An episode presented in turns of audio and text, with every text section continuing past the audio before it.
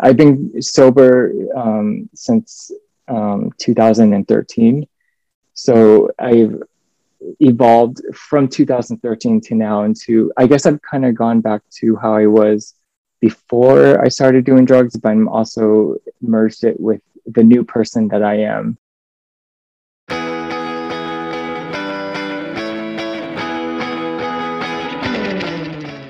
This time, I need to escape any cliche, any formal introduction, because my guest is unique in his way of being, way of living, and way of loving.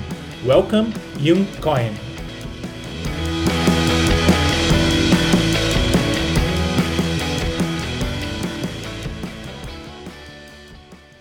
Sweetheart, first of all, tell me how I pronounce your name because I like to pronounce names correctly. Oh, okay, uh, Jung Cohen. Jung. Jung. You, Yes. Do we pronounce the final G or no? Yes, mhm, yes. Jung. Jung, Jung, Jung. Yes, Is it Correct. Korean, Jung? yes. It's Korean. Um, my my Korean name. Nice, So- nice. So this is something. Um, so first of all, thank you for being here uh, with us Yes. at After the Bell. Uh, for us, it's a pleasure to receive you and to Yes. talk to you again. It's been a long time uh, that we uh, that we spoke. Um, Yes. The idea. And, and thanks for thanks for having me. I just to let you know, I'm a little bit shy, so I'm a little bit nervous about this. Um, but um, don't you um, worry. I so, hope. Okay. le- le- le- le- Uh, can I can I say something? Sure, Interrupt, Yes. can. Right? Young, it's not only you who's a little bit nervous, okay? All Okay. The Okay. three of us, because it's a tense situation, we don't know how to handle being Yes. interviewed. So please feel comfortable. Let's have fun. Okay. Okay. Yes, I will.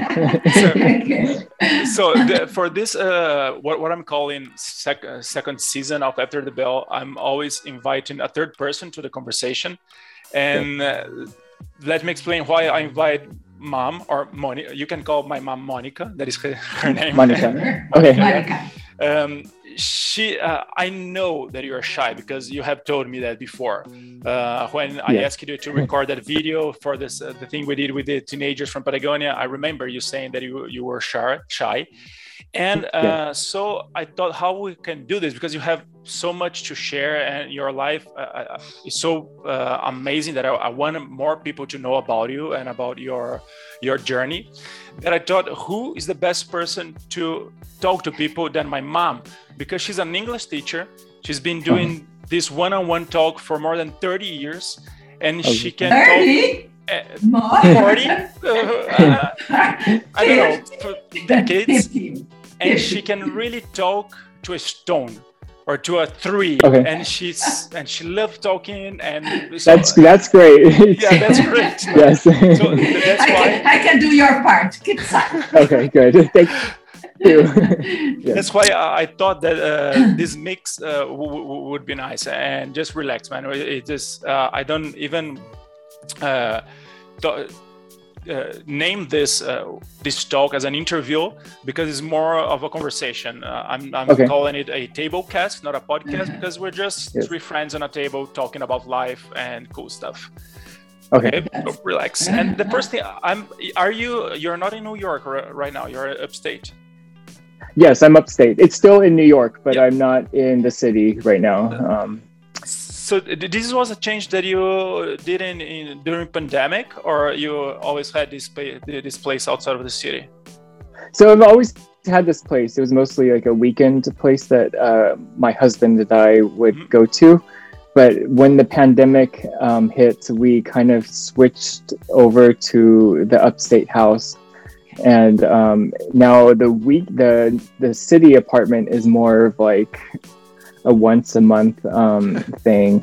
so um, I, I think eventually we will start going back to the city Mm. um, when Nevin has to be in the office again. But he, um, still, we, we've been mostly upstate. So, Would you call it? Would you call it your hiding place? yes, it is my hiding place. Um, we're surrounded by the Catskill Mountains. Well, So I spend I spend a lot of time uh, running um, by myself, um, kind of living like this hermit uh, lifestyle. I, I don't really see many people up here. It meets your personality. I might have. yes, it does. It, it very. Sure. Uh-huh. Um, And but how it's in, it? Okay. I'm, I'm so, oh no, I mean it's important for me to kind of try and venture back to the city to kind of socialize a little tiny bit and kind of see friends. But um, Okay. yeah, Uh, and how, the, how does this environment influence your art? Because I saw some works of art by uh, that you have made. So how does it influence your work? Oh, well, you see, you know, I'm going actually through a little bit of a transition phase um, with my art because I, I used to practice most of my art in New York City, uh, where I was stimulated by uh, the culture out there, and um, and now that I'm up here, it's kind of I don't know, I I don't know how to explain it. I'm just um, You're doing more doing- no. more stuff that's just like uh, like to do with uh, sports and um, um, I I'm not really sure if I found my ground yet in terms of where I'm heading, um, but um, yeah.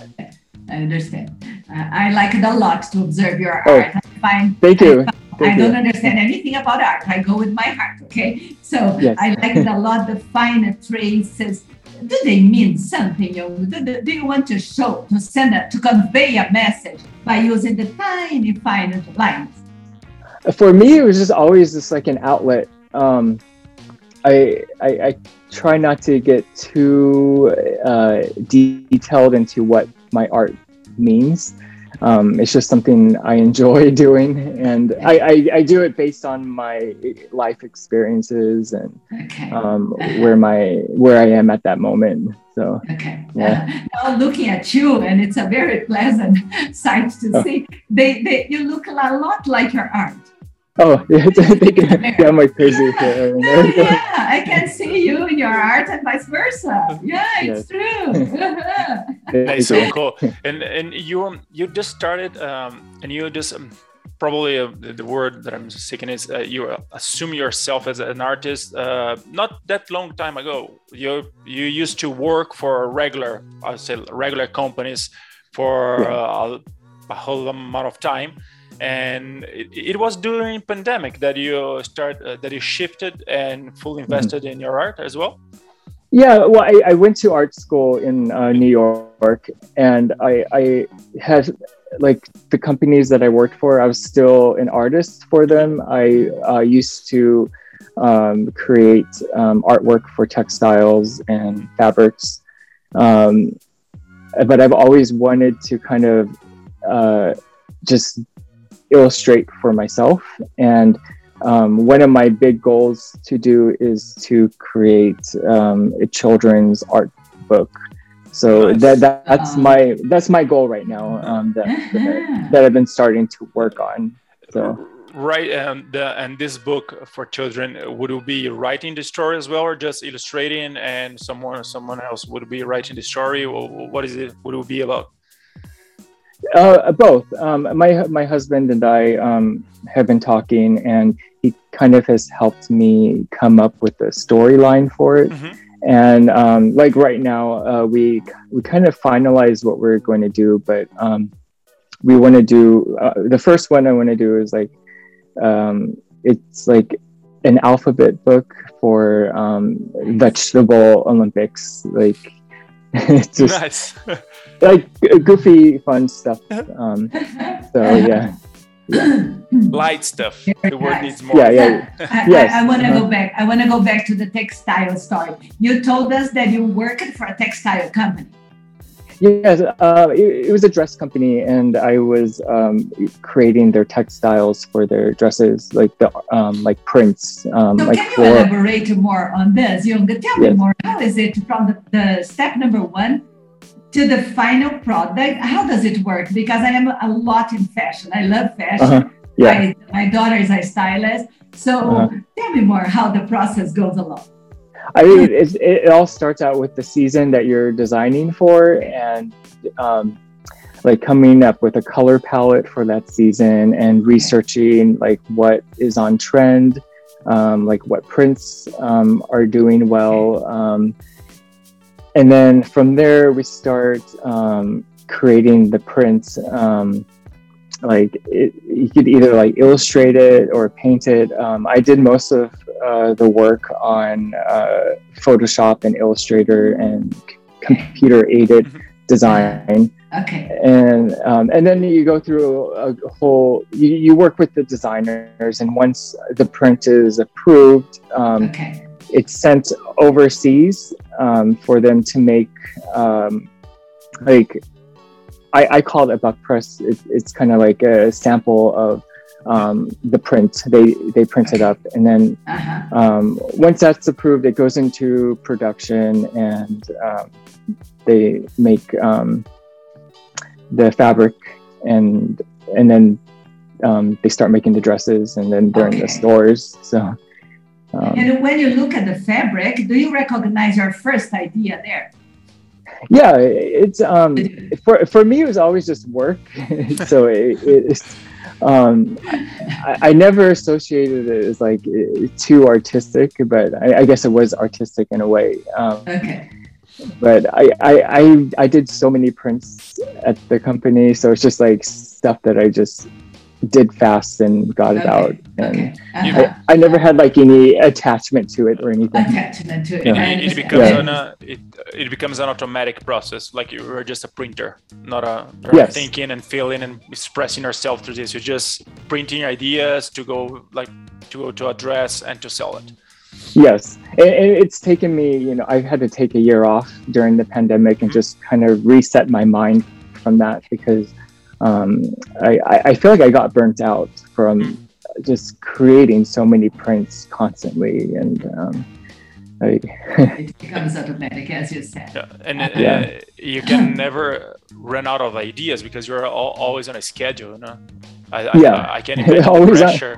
yeah, you have to Deadlines, make that, deadlines, deadlines, deadlines. yes. Rested by time. Yeah. Yeah, and, and, and it's good, and it's difficult to to to balance create a work that needs creativity and inspiration uh, with a work with a work that needs deadlines and money and spreadsheets and all this stuff. So yes, I can pretty imagine and I, I can see uh, the burnout coming. yes, yes. Speaking about burnout, what is worse for you? You bore out or burnout? That these are the buzzwords: burnout, bore out, and burnout. What is worse for you?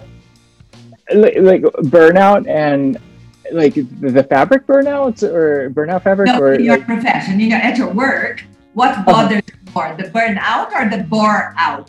Oh yeah, I, I think the burnout it, it- it was starting, it was starting to get exhausting and um, yeah, so it, It happens to everyone. yeah, Uh, it, it, it wasn't what it wasn't the future that I had planned for myself in terms of where I was going to take uh, my creativity Mhm. to. So um, yeah, You- you- it, it's nice to step away from it. Sure. When um, when, when you, um, you said that it, it was not a feature that you planned, you went to Parsons, right? Yes. Yeah, Mhm. I, I had a, a great, great friend of mine that he's actually still living in New York uh, because she moved from he moved from Brazil to, to New York to, to go to, to Parsons as well. And, It's a great school, yeah. yeah, yeah, he loved it, and and I I I remember having this kind of conversation with him about uh, the commercial art and the artistic art and where he was going to w- w- he, he wasn't up um, uh, he was working at the ad world advertisement world and Mhm. having these uh, questions in his head uh, I, i'm not i i'm doing art but i'm doing art to sell products that i don't believe or i'm doing ar- ar- art in an automatic mode and this is not what i wanted Yes. and I I can when you say I can hear uh, him uh, talking to me.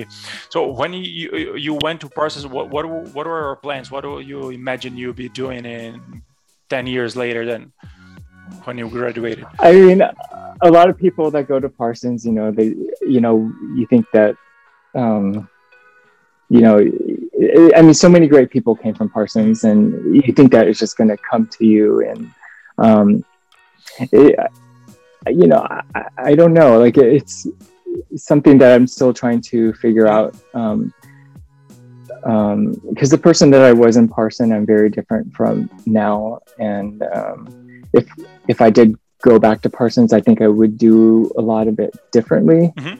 Um, based on who I am now. Um, but um, I, I, I, I'm not sure.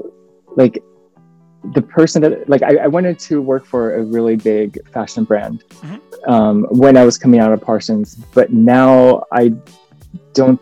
It's something that I wouldn't would not want to do anymore. Mhm. Um, and I, I, I don't think I would study fashion again. But um, Did I- you get disappointed? I, I, what? Did you get disappointed? Was there a big disappointment? No, there was I no. can I, feel something. No. I, I, I would love um, my education there. Um, I, you know, I, I guess my my hardest time coming out of there was paying off my student loans, and I finally paid them off. So now that I have that um, weight off my shoulder, I'm able to be a little bit more flexible in um, what I choose to do now, and I don't have to just like pick a job because I need to make a lot of money to pay bills. Um, so I, I guess that's what's shifted for me, and um, now I can focus on what I actually want to do now. And um, yeah, understand. Uh, at one point, you, you said, uh, because of the person I am now. So I hope you don't mind Yes. my asking, who are you?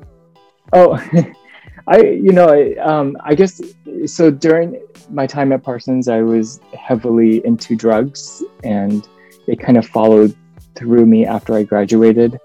And um, I've been sober um, since um, 2013. So I've evolved from 2013 to now into. I guess I've kind of gone back to how I was before I started doing drugs, but I'm also merged it with the new person that I am, and um, my outlook on life is completely different now. Yes. What is lesson number one from uh, this drug life? Or quitting this drug life? What is your lesson number one? Um, God, th- that's a good question. you know, um, hmm. I, I one of the biggest lessons I've learned is learning how to say no, um, not to drugs, but to no to um, uh, working hard, like working to. I, I I like to work really hard and I would do drugs, you know, to stay awake. And um, I, I, I like I used to mix drugs with work a lot. It, it wasn't really a big party thing, even though it was also nice to party with drugs. But um, I saying no and living a healthier, more balanced lifestyle is the lesson that I learned from um, everything. Yeah, have you never thought about uh, writing books? Uh, books for kids, perfect, but books for Yeah. the teens, Yeah. approaching this topic about how I, I got rid of drugs and the lessons you got. It would be interesting for the teens or the young people, or not? No, because I'm like the worst writer in the world. if, if somebody wrote the book, illustrate only. maybe, uh, but no, I never gave that any thought. and also, I just, I, I don't, I don't view my life as interesting enough to write a book. But I mean, if if anybody was ever interested, maybe. uh-huh. um, And yeah. with the illustrations, you would be able to cooperate in this Yeah. case. Yeah, the, I, f- I feel like the illustrations are a little bit less about me and just uh, more about how I see the world and How you see um, the world and so on. yeah, and um, Yeah, just it just really the joy of making um, illustrations. Like, that's, Uh-huh, uh, uh-huh. I understand. Okay. You I go. completely disagree that you that your life is not interesting. Uh, you have um, so many uh, episodes of changes and bold moves that uh, probably they I, and, I, and I kind of understand when you say that they're don't that you don't feel them or they don't see them as interesting, uh, but they are bold and Mhm. bold is better than interesting. Interesting, an artist's life is interesting because it's a mm-hmm. it's different for for our lives. You know, they fly helicopters, they ride every day, but you are a yeah. regular person with bold moves. Uh, when from for for what I know about your life, that is not much, obviously. Uh, it it, uh, it has a lot of bold bold moves, and just uh, I, I know I, I wouldn't say it, it's simple, but uh, as uh, let me use the word simple, but uh, probably it's not that. When you change your name, you and you assume mm-hmm. your Korean background. I don't know if it was a coincidence or not. It was right in the in a. I, I thought uh, in my from my perspective for, for, for social media, I I realized that you changed your name like one year ago or, or something something like that, mm-hmm. and it was right when uh, in America we were having a lot of mass shooting of Oriental people, yeah. Yeah. and I probably just what I, the way I saw it, but I saw it. Uh, there, we are facing a lot of uh, anger movements towards Oriental people, and this guy mm-hmm. just changed his name from Chris, yeah. Super American, to Young, Super Oriental. Man, this is bold. Uh, tell, yeah. Tell us how it was. How it was. I want to know you know so i, I have gone through this before um, actually i um, when i was a kid i used to go by my korean name and uh, kids used to tease me a lot because of it um, there were, i was probably one of the few asians I, well i was one of the few asians in my school and um, even i didn't identify as being Asian because I just didn't have um, Asian people in my life. So um, I ended up switching my name to my middle name, which is more Americanized, just to kind of hide um, behind that. And I just, I just went through life, you know, with that name, and I've always liked my Korean name. So I, um, after I got married, um, I decided, you know, I and after I like a lot of a lot of things happened in 2020 for me, and um, I just wanted to start over and kind of like embrace who I am, and I so that's why I took back my name, and then um, uh, all the things that started to happen after the election in 2020 with the Asian hate um, stemming from some of the remarks that our previous president was making and um, the coronavirus um, also kind of kind of amplified mm-hmm. um, a lot of hatred toward Asians. I um, I, it's kind of my way of just saying, you know what, I'm here, I'm Asian, and um, y- you can deal with it. No harm. And, yeah, so I, I, I love being Asian, and that's um, that's who I am. Cool. And if, if someone yeah. has a problem with it, it's their problem. It's not your problem. Yeah, yeah, it's not my problem. Yeah. yeah. And um, you you said you had a few relationships or contact with a Korean.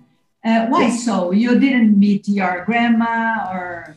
No? So my my grandparents died in the Korean War. Mm. So my dad was um, an orphan in Korea, and um, that I I I was not I didn't have I don't have a big family, and um, my dad was the only connection that I had to my Korean side. Um, uh-huh. so, so you were born in the States? I was born in the States. My dad is from uh, South Korea. Okay. And have you been there? I, I have, have not yet. I was I was supposed to go um, in October, but um, the coronavirus, COVID 19 is still um, um, affecting uh, that area. And um, I was supposed to run the Tokyo Marathon, but they can they canceled it again. Uh-huh.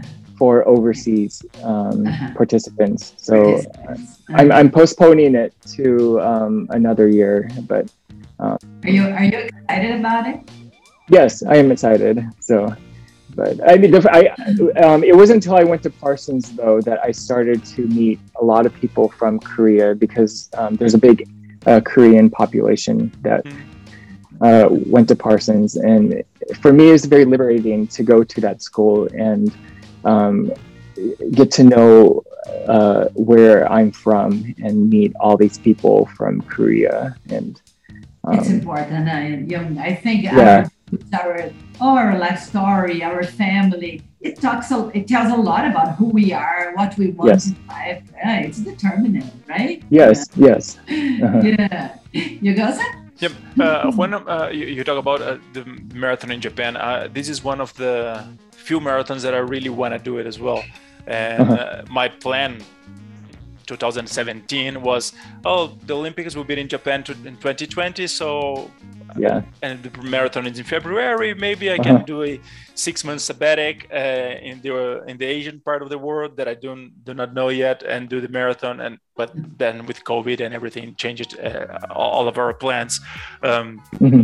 but uh, i'm this is still one of my bucket lists uh, getting to know well, Japan and and going to, yeah. to the marathon were you signed up for the no, Tokyo no, Marathon? No, oh, okay. No, no, I'm not. yeah. No, no, but uh, I'm it's it's it's one of my bucket list uh, events. Yeah, Tokyo is amazing. I, I, Tokyo was absolutely like I, I went there right before the pandemic hit, mm-hmm. and um, I, it, it's such a cool place. Like amazing, it's such an amazing uh, city. And what um, amazes me is the, the education and the respect of the people. This for me is yes, fundamental, isn't fantastic?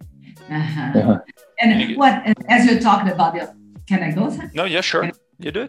As we talked about the Olympic Games, I got many messages, and as a teacher, I have been talking a lot with my students about. So, what remained in your heart about these Olympic Games that have just finished? What what caught my um int- like yeah. what stood out to me? Uh, um, I guess one of the biggest things that stood out to me uh, were um, how Simone Biles uh, pulled out of mm-hmm. the um, most of the competition, and also the tennis player Naomi Osaka, mm-hmm. um, because they really addressed um, the importance of mental health, which has kind of been under the radar, especially in sports, and um, it's forced a lot of people and a lot of companies to kind of take mental health into consideration um, for um, their athletes, and um, and it's also given uh, other people um, a way to say that it's okay to again say no and take care of yourself. Um, and that's one of the biggest things i had to do becoming sober is to you know step back from my step back from everything. I had to kind of stop socializing with a lot of people. I because i just needed to be um, by myself and handle becoming sober by myself. And for a lot of people they didn't understand that and they thought that i was just blowing them off. Um, and I, I lost a few friends because of that. But by them bringing this to the forefront, you know, maybe more people will understand that some people just need to be alone, and if you know, if if they don't um, if they disappear for a while, like it, it's important to be understanding, sure. you know, because there might be some deeper issues. Sure. Yeah. Sure. Um, and what I, what I reinforce all the time with my students, you know, is that it's important to give you the chance to take an inner trip. Yes. This is one of the best trips we can take in life. Why not take mm-hmm. it? Yes. you don't need to yeah. be in a hurry to take this inner trip. Each one has their own time. So yes. Every yes Huh? Mm-hmm. I do I do believe it's a very, very important in life. And one of the moments I talked to Samir in his last class last week, in his class last week, that what I liked a lot was the moment of the two the two athletes sharing the medal, the gold medal. Oh yes. Uh, for me was one of the best, you know, uh-huh. because uh-huh. the, the word the share and the idea of I can have the glory, but you can also have it. Why not? Huh? Mm-hmm. Because in the world we live, we are also concerned about having the glory, being the best. Number one, uh, it's not I know. so important. I just everybody there at the Olympic Games is just amazing. Like mm-hmm. it's yes, but yeah, just indeed, indeed. yeah, great. Uh-huh. Um, so yeah, you talk about uh, when 2000 that you were sober since 2013. Uh, this process, mm-hmm. um, and you said uh, a lot that you you felt the need to be alone and to and to deal with this by yourself. Uh, you were you you didn't went through this process alone. I imagine you have help uh, or from especially set for professionals or it was uh, your only mm-hmm. decision and you do it and you went through by yourself how, how was the process I, yeah no i did not do this by myself that is for sure um, i did go to rehab um, and my mom i have to say my mom is probably um, the my biggest support system that has helped me. To, yes, yes. All the credit goes to my mom. I mean, of course, I have friends also mm-hmm. that did help me get through it. Like, um, one of my really close friends brought me to rehab, and that was a really big turning point for me. Um, and yeah, like it's um, yeah, I, I, there's there's been a lot of people throughout this whole journey that have helped me, from my coach to um, my husband Nevin, um, like, and to some of my very close friends. Um, and, and, that's when sports went uh, went through your life, or, or you were before 2013. We were already doing some running or biking or swimming or whatever. So I, I grew up as a runner in mm-hmm. Arizona, and obviously I stopped running when I started doing drugs, and um, it, it, wasn't until about a year after uh, rehab that I went for my first run again, mm-hmm. And that's when just everything clicked. Like I, like I said, I kind of embraced some of the old me. Mm-hmm. and let it transform me into who I am now um, and like I started to learn how to swim after that, and um, it, it, was just like a big snowball effect.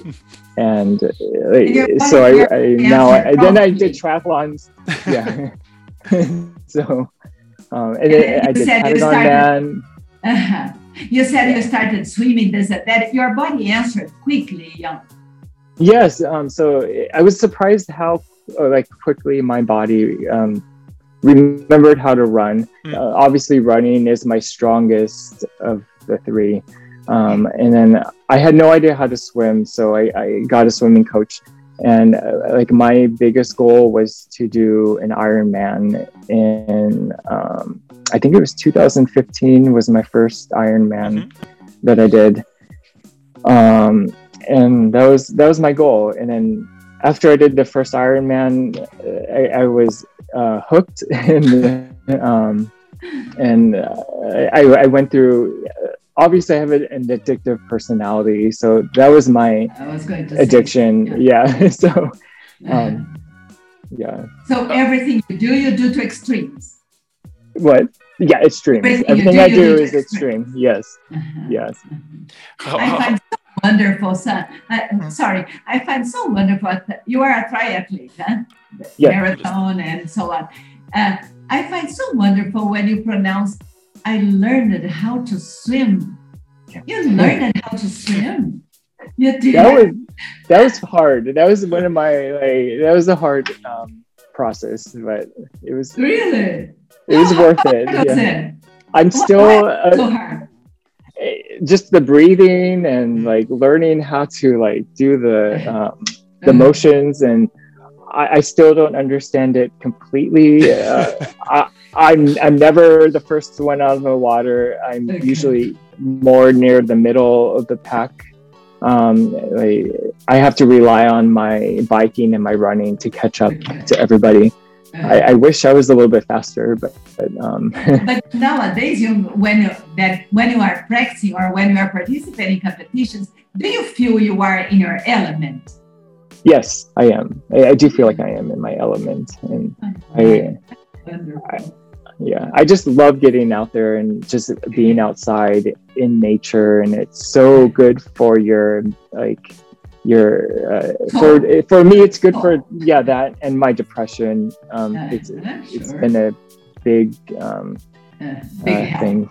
Yeah big help. you, you did a, an ultra marathon a couple of weeks or a month ago right? It was uh, yes. 56 miles something like that? 54 miles 54 yes. miles. Uh, mm-hmm. I I can imagine running for 54 miles. I like I love endurance sport, but I'm all about uh, changing a little bit from time to time. So let swim for one hour and something, bike for six yeah. hours, and run for four, hour, four hours. I get it. I can mm-hmm. do it, but just keep running uh, and trail running. Uh, that, that is what you did for I don't know 10 to 12 hours.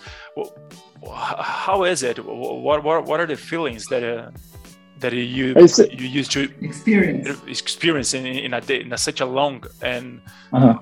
monotonous day because you're just running you know, you know so this past ultra marathon probably i was i felt like i was the most in tune with what i was feeling. Mm-hmm. uh, because sometimes i do races and i just like what happened? Like it, it goes by so fast but I was in so much pain in this race for some reason. Um, it's the first time I have gotten nauseous and thrown up.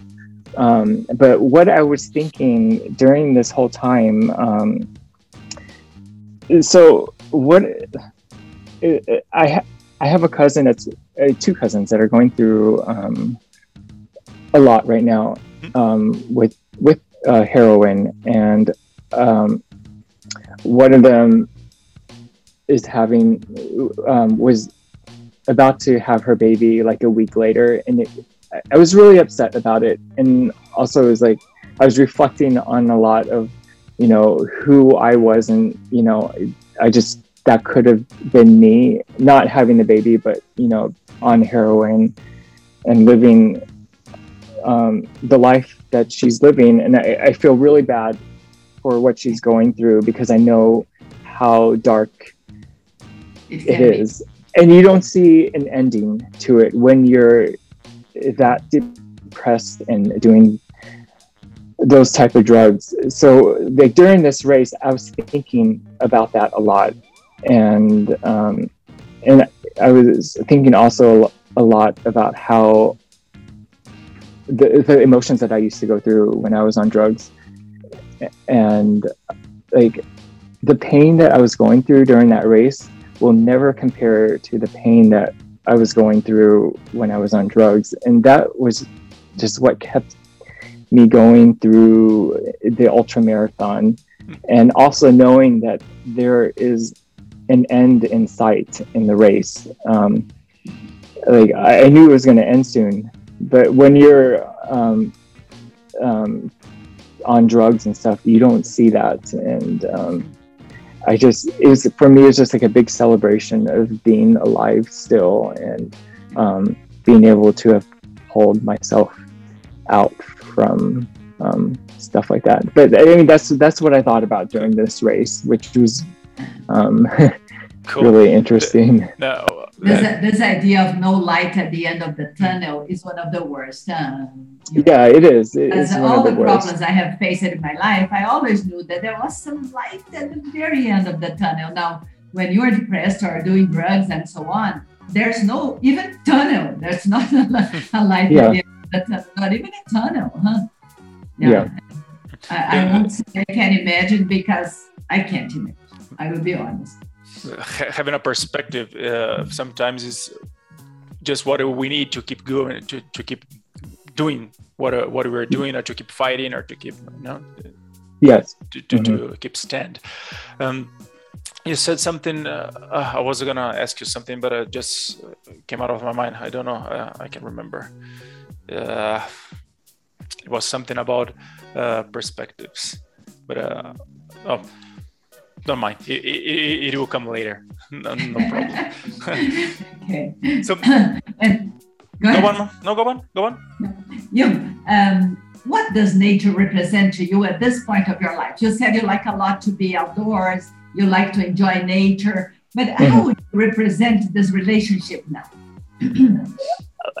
I, I guess my relationship with it is it's just it's so beautiful and like I just I, um just being able to experience it it makes me so happy like to see like the seasons change the, uh, the birds listening to the birds seeing the birds um I I, I don't want to sound like um like like uh, corny or uh, I know, I know. funny. It, It- just was I- a corny question, so yeah, corny.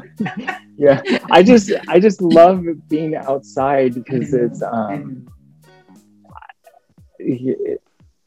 I I don't know how to explain it. It's just I'm happy to be out there and I be able to experience fully. it I- I and, and healthy to do it. Yes, yeah. yes, healthy. So, Mhm. what was your relationship when you were addicted with nature?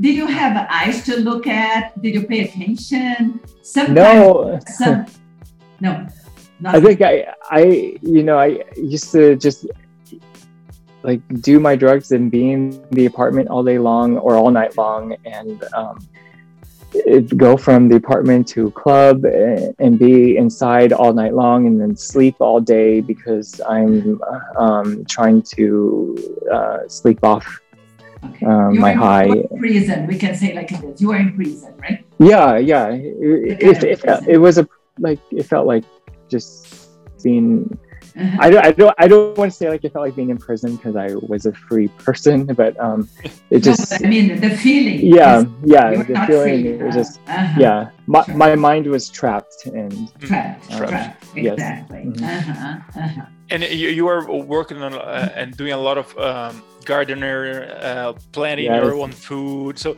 I, I, and from where I remember, uh, um, uh, when were you and Nevin were in Patagonia, I remember. I don't know if I was talking to him or to you, and I th- he his work is around food or something like that. Am I wrong? yes, no, Or he does. right? Uh, he works with food, uh, mostly like uh, the food systems in New York City. Um, he um, is a professor at Mhm. uh, CUNY, um, the School of Public Health. Mhm. And he does a lot of work with like the local uh, urban farms and um, uh, like a lot of like stuff to do with like uh, food justice um, issues and a, a lot of great things. Um, I, I admire his work so much. It's um, really cool. Uh-huh, Yes. uh-huh. And did you change your relationship with food after you met him? Yes. Um, I didn't know how to cook actually until I, I, I met Nevin, and um, and and now I um, I am now vegetarian, and um, I just I've learned how to like have a relationship with food as opposed to just ordering Mhm. in every night or putting something in the microwave and um, No. eating Food it because it, more than this. food is food is also a very important aspect in terms of um, living a, a good lifestyle and it, it really helps with that also helps with depression and um, and cooking is an act of love. Uh, I, I see Yes. cooking an act of love. And creativity also, because you get yes a loaf of a meat loaf and it's nothing, suddenly it becomes a delicious dish. So it's, Yes. it's creativity too, isn't it? yes uh-huh. I, so, uh, I have a friend. Uh, he's a chef, and he used to say that cooking is an it's a form of generosity. yeah, yeah it, it, it's And great it's, cooking uh, for people and uh, yeah and, and there's just something about being able to go out to the garden and Mhm. uh, pick, picking something and then uh, bringing bringing it upstairs and um, eating it. It's just it- it's just It's something marvelous, marvelous. about it. Yeah. adventure. Yeah, Mhm. it's awesome. Yeah. and uh, do you plant lots? Do you have an orchard and a vegetable garden where you live? So that's one of the things I uh, I built during the pandemic. I built this huge um, garden downstairs, and I also planted an orchard. Um, the peach, the peaches from the tree I planted last year are just. Uh, we just had our first peach this week, and I um, started growing mushrooms. I, I inoculated the logs last year, and this week I was able to pull off my first mushrooms from the log, which was Ah, really for me. I'm very proud of. like that's sure, my biggest accomplishment. Yeah. Yeah, so and we see the movement of life when we plant because it's nothing yes. you plant, grow, you peak, you uh, it's it's the movement of life. Yes. Right? With the mushroom, you said that you you inoculate the log one year ago. So uh, I don't know anything about inoculating yeah. mushrooms. You it's it's a year long period. Every time you have to wait like one year to to harvest. I don't know if harvest to harvest is the right word for, uh-huh. word for mushrooms so I don't know a lot about it. I just know that like um, it's after inoculation, inoculating a log is you're putting the spores into mm-hmm. the log. Um, the bark still has to be on it, and it takes about a year for the um, mushrooms to take off and start growing. And the log should be good for about four years now. Uh, okay. Um, it'll it'll continue to produce mm-hmm. uh, mushrooms um, well, according to whatever according to YouTube videos that I've watched, whatever. I'm just shocked that not? it works. Everybody uses, why not? yes. yeah. What's your What's your favorite food nowadays, as you are a vegetarian? Mushrooms. Mushrooms are my favorite food. Like I, I think they are amazing. All kinds They're like, yes, like I something about them, like, and they're super healthy. It's and, magic, isn't um, it? I yeah, yeah. They remind, they remind, me of dwarves. I don't know. When I look yeah. at mushrooms, many stories come come to my mind. Yeah. And you like to mix them with other vegetables and meat, meat with other vegetables. Yes, meat. I do. Uh-huh. Yeah. Yeah, I usually I usually put them in um, my salads, but mm. um, Salad. Uh-huh. yeah, I usually just uh, uh, put some olive oil on them and roast okay. them up, and then put them good. in the salad. Uh-huh. Mom is um, a good cook. Yeah, your mom a good cook. Um, uh, so she knows that. Okay, she, you know what? I'm sorry, mom, but no. he was hesitant that he was going to say something. She, she, she knows. She knows. Uh, we're, we're very like she won't aware. feel offended. Yeah, no, she will not be offended. We, she knows that she's not a good cook. so she can learn from you and your husband. Yes. Yeah, yeah, yeah. it's impossible to be good at everything. We are good yes. at everything, right? Uh-huh. Yes. okay, so you go. Cooking for for me, it's a it's uh, almost like therapy. I when when I moved um, to Chile, and I, I think it was a little later, like like four years ago, when I started when I shifted my work to just 100% of my time working from home, I was able mm-hmm. to cook uh, all of my meals, and I used to say that my one of my life goals was to plant or to or to breed everything that I eat. So I, I want to have control. It, it, those crazy dreams that I have. Con- I want to have control of all the process since mm-hmm. the beginning to the. Obviously, it's never gonna happen because I'm living the city and I don't have yeah. yet plans to to move. But uh, the spices I, you can grow. Yeah, the spices I can grow, but but I, I I, I like the process, and I think there is this much uh, this talk a lot of. Uh, with triathlon because it's where uh, the part of triathlon that I like is training, practicing, analyzing, uh, try and error, do it again. So all this process, I, I can see a similarity between the way I I treat uh, food and cooking with triathlon, and sometimes and also mm-hmm. with my personality, and something that I see in you as well. That is the process is important. So the journey. Yeah. Let's focus on the journey. Let's uh, see and feel what I'm doing uh, and not just do it uh, because I need it or because I had to or because it's it's the the, the autopilot it's it's ordering me it's it's telling me to do it. Um, uh, what is your process when uh, when talking about uh, training and, and also life but mainly about training? What, what is your process now that you're living uh, not living in the city? How i know you're much more into trail running now, so it's easier for you. But uh, how how, the, how are you? What what's your training process nowadays? Well, you brought up a very very um, great topic because you know triathlon um, it, it really is amazing as it forces you to really pay attention to your lifestyle and what you eat um, because you want to feel triathletes are just insane because they just train so much and um, in um, you can't train that much unless you're doing things right. Otherwise your body is going to tell you no.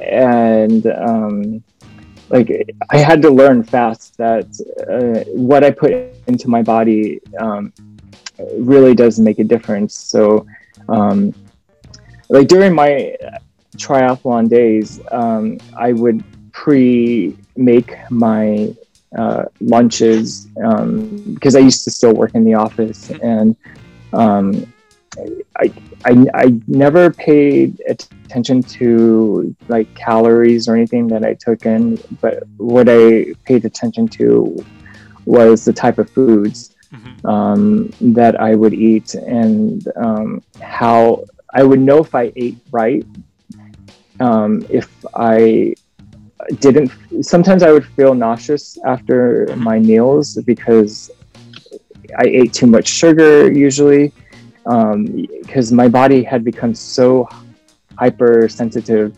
to what I put into my body. And I would know if I ate right, if I didn't feel nauseous, and two, if I woke up in the morning and felt great to go for my like 5 a.m. bicycle ride or run. Um, and once I got that under control, um, it just became this habit that has lasted um, past because um, I, I I've kind of stopped doing triathlon ever since Norse Nor- Norseman was my last like full Ironman, and I I love running so much. So I just all that I do now is run. So I have a little bit more time on my hands because it's not as time time consuming. But I still stick to what I learned during tr- my triathlon years um, to kind of feed into what I do for trail running. And also, sleep is probably hmm.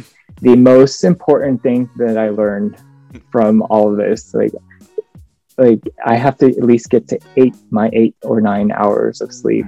Um, yeah. Sleep is the most underestimated thing in life. Is the simple one. Yes. The simplest one and the most underestimated. And I think it's because it's free. Yes. Us human beings like to pay for for stuff. Uh, you take for granted, huh? You take yeah. for granted. Yeah. Sleeping is free and it's the best recovery tool that we have. Our and there's this whole, there's this whole culture that like you got to work hard and not sleep and you're not working hard enough if you're not if you're able to sleep nine hours and um, like, i think it's important to change that whole um, mindset mm-hmm. and um, exactly. There's yes. something. There's something in Brazil. I don't know if it's. I think it's a book actually, and it's from a, from an American that it's called 4 a.m. or 5 a.m. Club.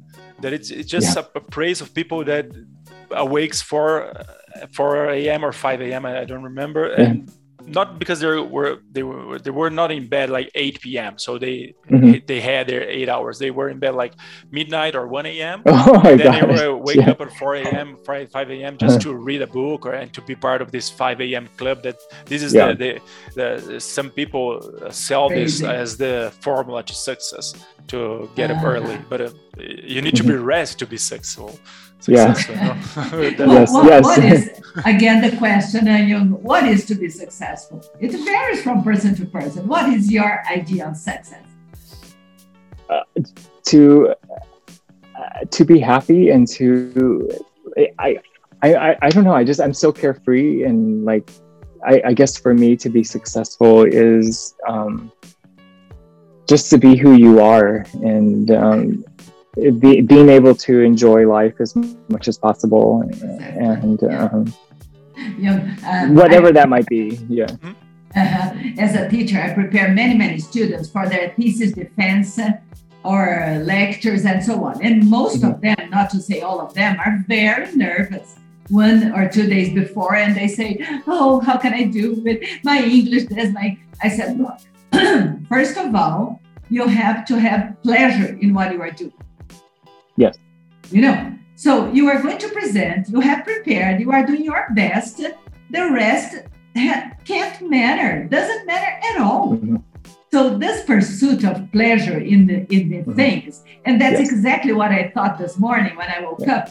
I woke up 5:30 to come to give my first class at seven, and I said, I'm a little tense. I don't know what's going to happen. It's the first time somebody invites me, but I will put into practice what I have been telling my students all the time. Yes. Try to have pleasure and be yourself.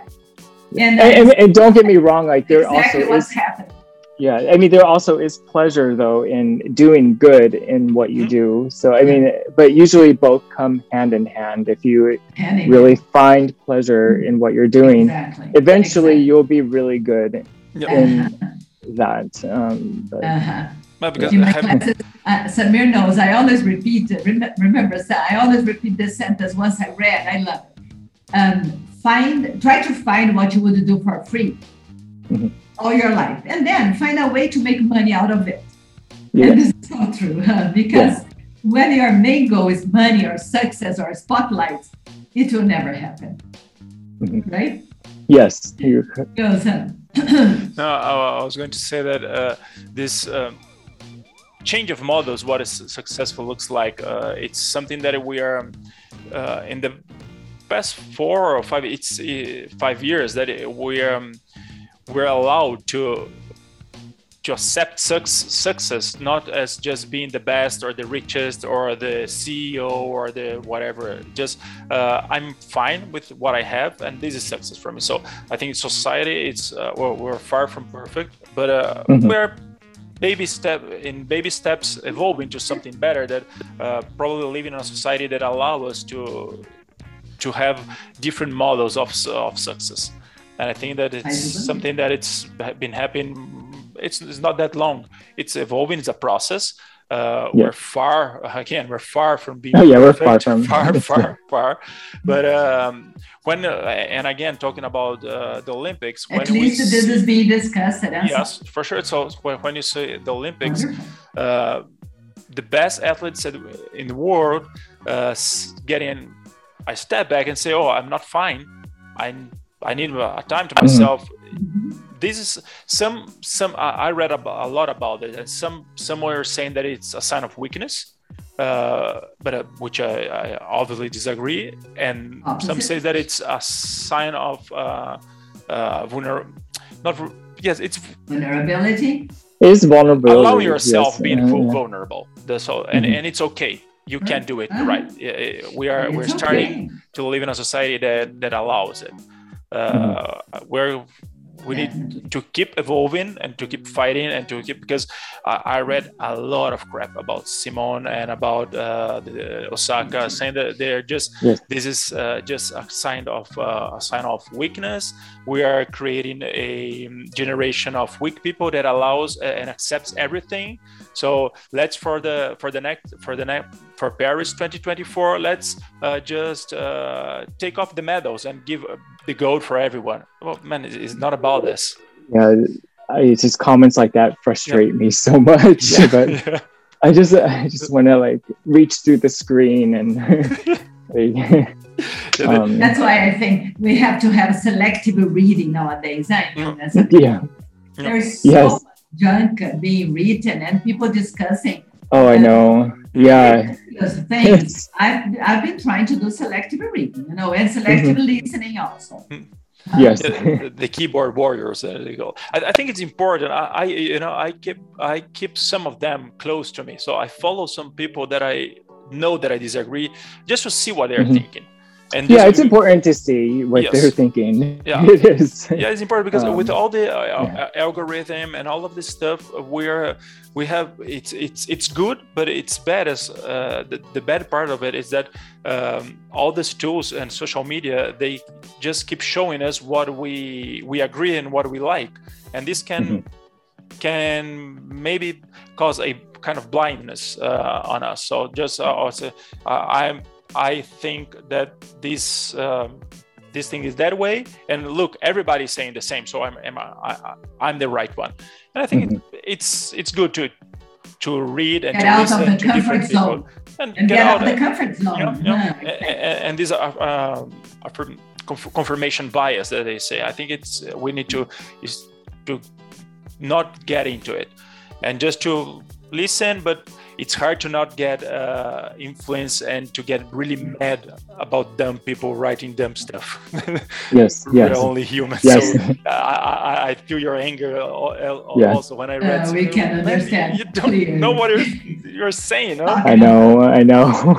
yeah. You, how do you see this polarized world we have been living in? Because it's uh, it's black or white, gay not gay, uh, left or right. Uh, mm-hmm. Well, how do you see it? For me, it's very sad. Um, I have no tolerance for racism and uh, um, just ignorance. Uh, that uh, I yeah, I just I have no tolerance for it, and um, I, I I won't even try to um, like I, I, I, try to sympathize with a lot of things, but I would never try and sympathize with or try to understand why somebody is that way. Um, okay. Yeah, it's just I have no tolerance for um, some of that. But I mean, in terms of the polarization, um, I think there's a lot of misinformation out there, and um, a lot of companies are not being held accountable for the misinformation that is being spread on their platforms. And I think uh, as a society, we need to uh, figure out a way uh, to, um, there needs to be some accountability when it starts hurting um, families and kids and just uh, people.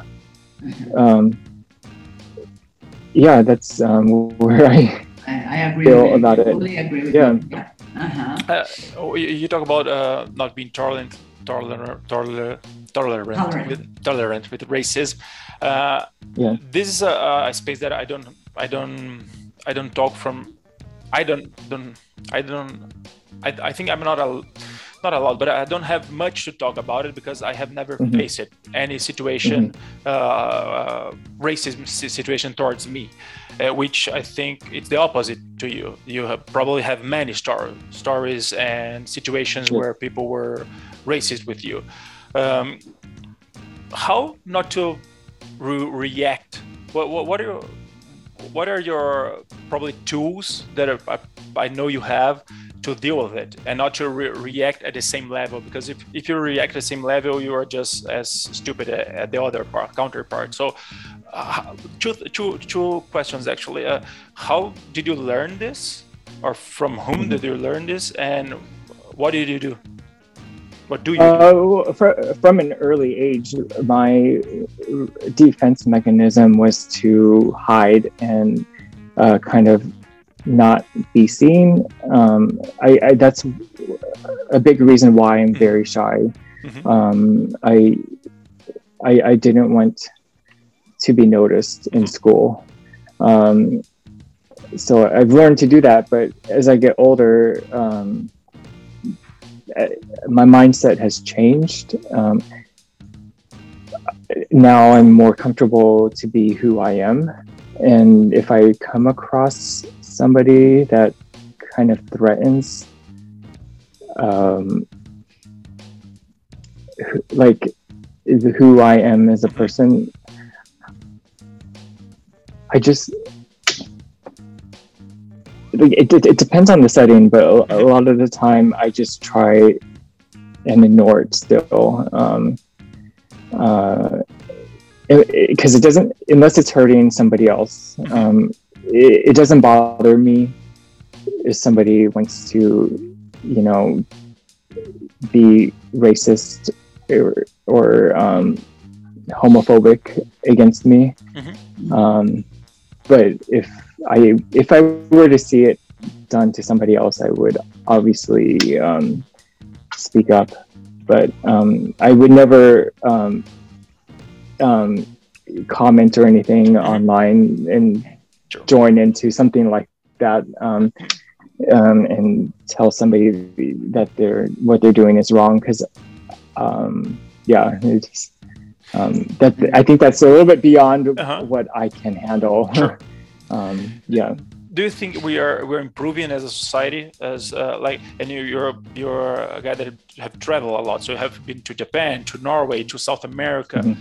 do you did you see that uh, as a the, the world is is improving in, in, that matter so you are yeah it's we're getting better or I, I like to hope so. Um, I just, I, I still question, you know, um, uh, like some of the world leaders that are being um, elected into these countries. Um, I, I, I, don't know. it's uh, there, there's great people mm-hmm. everywhere, wherever you go. So, and I usually meet those people, and um, so um, I think the biggest thing is just to continue to um, educate and uh, uh, continue the spread, mm-hmm.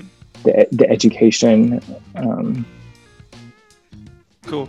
To it, like, if you have a kid, like sure. you know, you teach them to not, you know, uh-huh. think, think in a certain way. Yeah, it mm-hmm. starts early. Yeah. Early. And through examples, huh? What mm-hmm. what moves people are examples, much more than words. Examples, I would say, right? Yes. Mm-hmm. You, uh, you know, I was going to say when I say Norway, I remember that you did a Norseman and you said that it was your uh, last triathlon. And well, Norseman was just uh, last week. Uh, and I was uh, looking at all the videos and the photos, and the nature is is not. I, I, I, could see some similarity with Patagonia. So I was like, and mm-hmm. you were in both places, and uh, and you are so as you are so connected to nature. I want to know what were your feelings uh, when you were in Patagonia, in Patagonia, and in Norseman in Norway. So two worlds completely apart. I think when, yes. one of the most north uh, extreme triathlons of the world and the ones of the most south ones. What what are their similarities uh, about about feelings and what you saw there? Okay, um, so first of all, why was the boat different? Do you know why the boat was different in Norseman mm. before I start into this uh. I don't um, know, but probably because they really, it, it, it. was a smaller one. Uh, yeah, it was. It looked like a fancier, uh, oh, yeah. and the jump wasn't as big off the boat. Oh. Um, yeah. I don't know. Pro- probably because oh. they were this year. The the the, the races was just for hundred people, so they didn't. Oh, I see. Okay. It was a it's smaller a very small field, crowd. so probably mm-hmm. they needed to change the boat. Okay.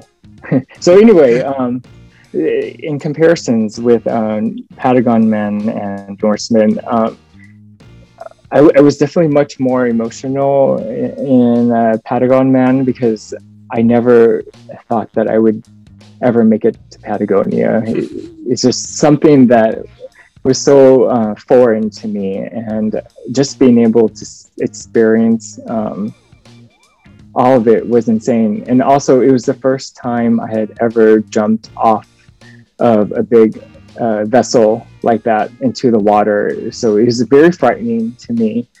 Um, and the, um, honestly, the scenery in Patagonman is much nicer. I mean, Norway is absolutely spectac- spectacular. Um, but the course in Patagonman is a little bit more scenic. Um, and um, yeah, I, I, I, Patagonman, I just had an amazing race out there. I, mm-hmm. I loved every single second of it. Um, whereas in Norway, it was a little bit um, I guess I was a little bit tired by that point, ah, and okay. um, it, it, it, was so pretty. But um, you know, I've already jumped off a boat. Um, I've you know done a point-to-point race now, and um, for me, it was just about getting that uh, black T-shirt. Okay. Um, whereas Patagonman was more about just experience, experiencing everything and mm-hmm. taking it all in yeah. Yeah. When you are jumping from the vessel, uh, you are connected just with your yourself, just with your yeah. That's and uh, what do you feel about the energy around you? What can you tell me about that energy? Because I have seen films, films about it. I it's awesome. It's scary. it's hard. Scary. I once you get on that boat, everybody is just so intense on there. Like, Okay. like I was just sitting in a corner, like just absolutely scared, knowing that you know in the, the next hour we're all going to be jumping off into this freezing cold, dark water, and like I was just trying to find the mindset to like be ready for that. And um, Okay. Uh-huh. yeah, How tall? How tall is it from the, the place you jump to the sea? You know, see that that I don't know. Uh, Probably Do you know how many? Six feet, something like that, like two to three meters. Oh, I think it's more than six oh. feet. I think it's more than Yeah. six feet. Was it- Seems- Six or seven. It felt as if. It felt as it if. seems like like five stories or something. no, it's not that high. The yeah. thing is, a- An Empire State Building. the, the, the thing is, Yeah. as the water is dark and uh, it's dawn, you don't have, and that's the cool part of it. You don't have much. Uh, You don't have the perspective, so you don't have idea. Yeah. It feels like a five star, but I, I think it's like uh, seven, so seven feet high, something like that. Okay. And, and once you started swimming, you continued connected with your core that it's you and you Yeah. and you all the time, all the time. Yeah. Once once the race starts, like that's the hard part is over. I think the hardest part for any race start. is just getting to that start and controlling your nerves because once it starts, your adrenaline takes over and um, it- every You just unless unless something goes Go wrong in the race, then okay. uh, but aside from that, yeah, Uh-huh. Do you have any start. ritual, a pre-race ritual? Do you have I know, something that you do going to ask every race, or you just try to be calm and enjoy the moment? God, I'm trying. No, I don't have any ritual actually. I try not. I try not to get too um, like, I guess superstitious in a way. Or, like I try not to get that way. Good. Do, do you take any charm with you? Speaking about superstition, do you take any charm with you? I usually so ever since I was a kid, I've always worn um, Oh, like at least one bracelet like in a Yeah. race. So I, I try to wear um, a, a bracelet, you know, um, okay. in each race. That's like the Something only thing. meaningful to you. Mhm. And Yeah. the, the food you eat, the last food you eat before the race is what? So I usually just have oatmeal. Um, Okay. I'm on my first uh, Ironman I did. I had bacon, eggs, and avocado. Uh, yeah, I did. You know, I thought I had to um, uh, like fuel myself for the entire race. It was a really big mistake, and Big Uh, mistake. yeah. I can imagine the consequences. yes, Um, yeah, yep. Painful So- consequences. Yeah. And uh, uh, you are participating this year? Um, no, I I'm not. Canada? I'm- No, no. Yeah, I um. I don't know if I could two- handle- 2018, right? 18. Yes, Uh-huh. the very Does it- first one. Yeah. But people can participate again, huh? So Yeah, yeah, yeah. Yes, If they want, yes, it's, it's okay, right? it's okay. Uh-huh. They can. They just What, what are your memories of the place there? Uh, pronounce again, so very it's Asian. I sent. I say. I sent. Wow. What are your best memories? You, you God, it was so cool. I really? I've never so been I- there. after the race, we went to um, this like little refuge out in the middle of nowhere, and it was like a five-hour drive from the race. Um, and the last portion of the drive, um, looking back, next time I'm going to get a four-wheel drive. Um, the last portion of the drive was through this tiny road on this ledge um, to the refuge, which was in the middle of nowhere. It was nothing else around it, and um, it was really frightening to drive on that road. Um, it, I, and we went over this bridge that we probably should not have gone over because it was past the refuge. We couldn't find it because it was dark out, and um, we had to go back across that little like bridge to find it. Uh, but we spent um, a week there and went um, onto a glacier, Mhm. and um, our our the gaucho is that how I pronounce it? The gau the Gaucho. cowboy. Yeah, the Gau- cowboys. gauchos. Gauchos. Yeah. Um, God, what, what was his name? Uh, yeah, yeah. yeah. Um, he, he's pretty big out there. Um, well, he uh, took us Uh-huh. um, to the glacier. He had a little camp out there, and we stayed nice. there. And um, yeah, it was uh, do, really, do, you, do you remember uh, the name of the glacier? It was the Queulat. Aysén is the I, I think uh, is the area of the world that has the the most amount of glaciers in the world. Yeah. Yeah. I don't know. Yeah. Uh-huh. And they have huge ones, huge, huge ones. Yeah, beautiful. Yeah, beautiful. That are slowly melting away. Yeah, they're slowly melting away. That, that's for sure. But yeah, uh, so it was um, Patagonia. Oh, Leones. Leones, uh, yeah. Leones, yes. Mm, yeah. Um, it's beautiful. Yeah, absolutely beautiful. And then I saw the another glacier, uh, uh, Melikina. Mm-hmm. Yeah, yeah, yeah. Yeah, yeah, yeah. Mm. So um, they have a lot of uh, the, every time I'm uh, I'm at a Patagonman, I used to my part of the my responsibility is to go with the middle of the pack in the race, mm-hmm. uh, and so I spend a lot of time uh, uh, on the running portion. That's where you probably you feel the tiniest person in the world because the mountains are so high and the nature is so powerful that it feels yeah. so so so tiny and and every time I'm there uh, I kind of it, for me it's good because I, I, just realized that I'm just this tiny and my problems I yeah. even tinier than me because yeah. if they're mine they need to be tinier than me so mm-hmm. it's good to put everything in perspective it's uh, yes. I, I, I, can even find the words to describe the exuberance and the power and the power of that nature nature because it's you have lakes you have mountains you have snow it's uh, it's it's a blessed place for sure yeah yeah thank you for putting into words like how i feel in nature like it's um yeah, it's, yeah. it's but true. Got, yeah. Now, now, I go with my 67 year old knowledge. I think that this idea of uh, uh, feeling tiny, tiny, tiny, it's okay. But yeah. we, at the same time, we can feel really big because we are unique.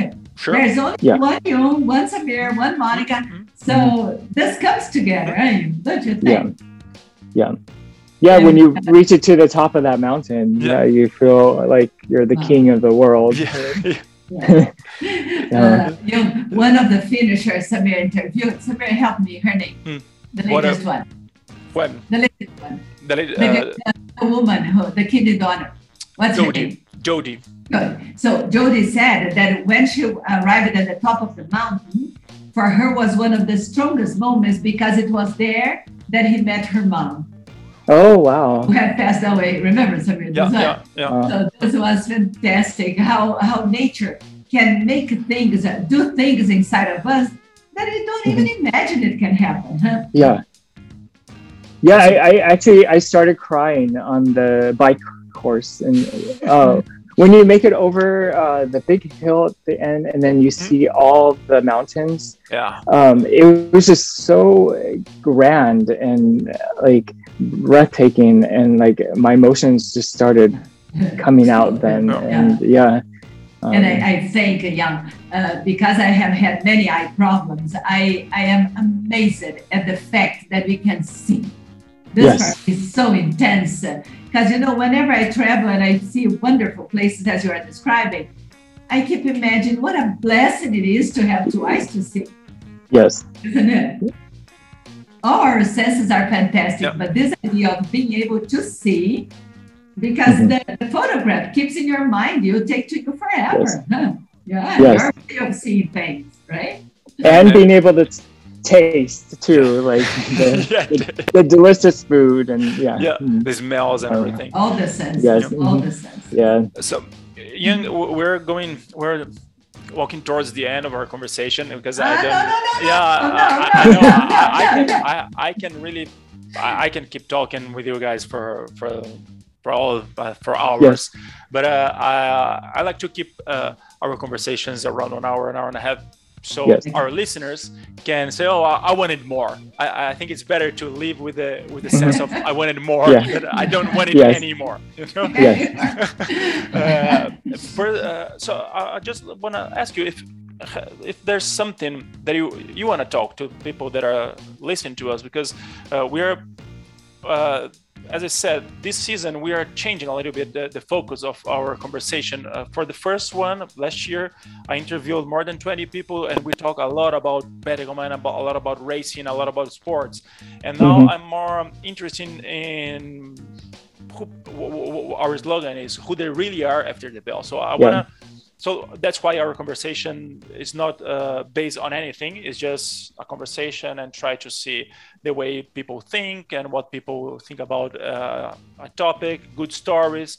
So the, it's more it's not as sportive as it was last year. So is there something that you want to talk to our audience or a message or nothing or just well i think that's well, great the, that you're started yeah I, I think it's great that you are digging into, you know, the mindset of the athletes because every single athlete that I have met has such an amazing story to talk about. And uh, that's the reason why they are doing these amazing um, events. Uh, like um, anybody who does Patagonman, I mean, it's not just because, you know, they like to casually go for a run there's something that drives them, and uh, by bringing um, that to the forefront for people to know, I think it's great because it'll give more people a chance to connect with other people, like um, in terms of, uh, you know, like in, in terms of inspiration and stuff like that. And um, yeah, I just, um, I guess the best thing the only thing I can say is like triathlon is amazing and it has been such a life changing sport for me. So it's um, thank you for letting me uh, share uh, some of my story with you. Um, I feel honored to be on here and thank you. I, I, so. I thank you. I'm I'm I'm really I don't know I'm really pleased and lucky to have the opportunity to talk to such amazing people and to get to know amazing people in, in, through my journey. So thank you very much for yes. for your time and for yes.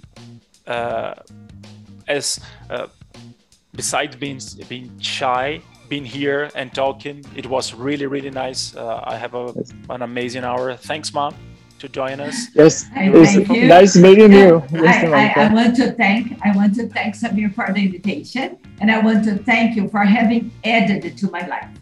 Yes, you know, thank, you. thank you. I have seen a lot. I have learned a lot, but you added to my life definitely, and you are you. a wonderful, wonderful guy. Thank you very much. Okay. And kiss your mom for me, okay? Okay, I will definitely. So. okay, so good. Thanks, Enjoy your day, sweetheart. Send my regards to Nevin. Have a good one. Yes.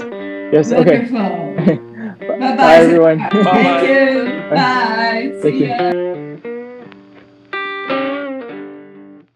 After the Bell is brought to you by the Patagonman crew with the support of our amazing sponsors Tecnofast, AquaChile, and Dobec. Follow us at PatagonmanXtri for more cool content and come ring the bell.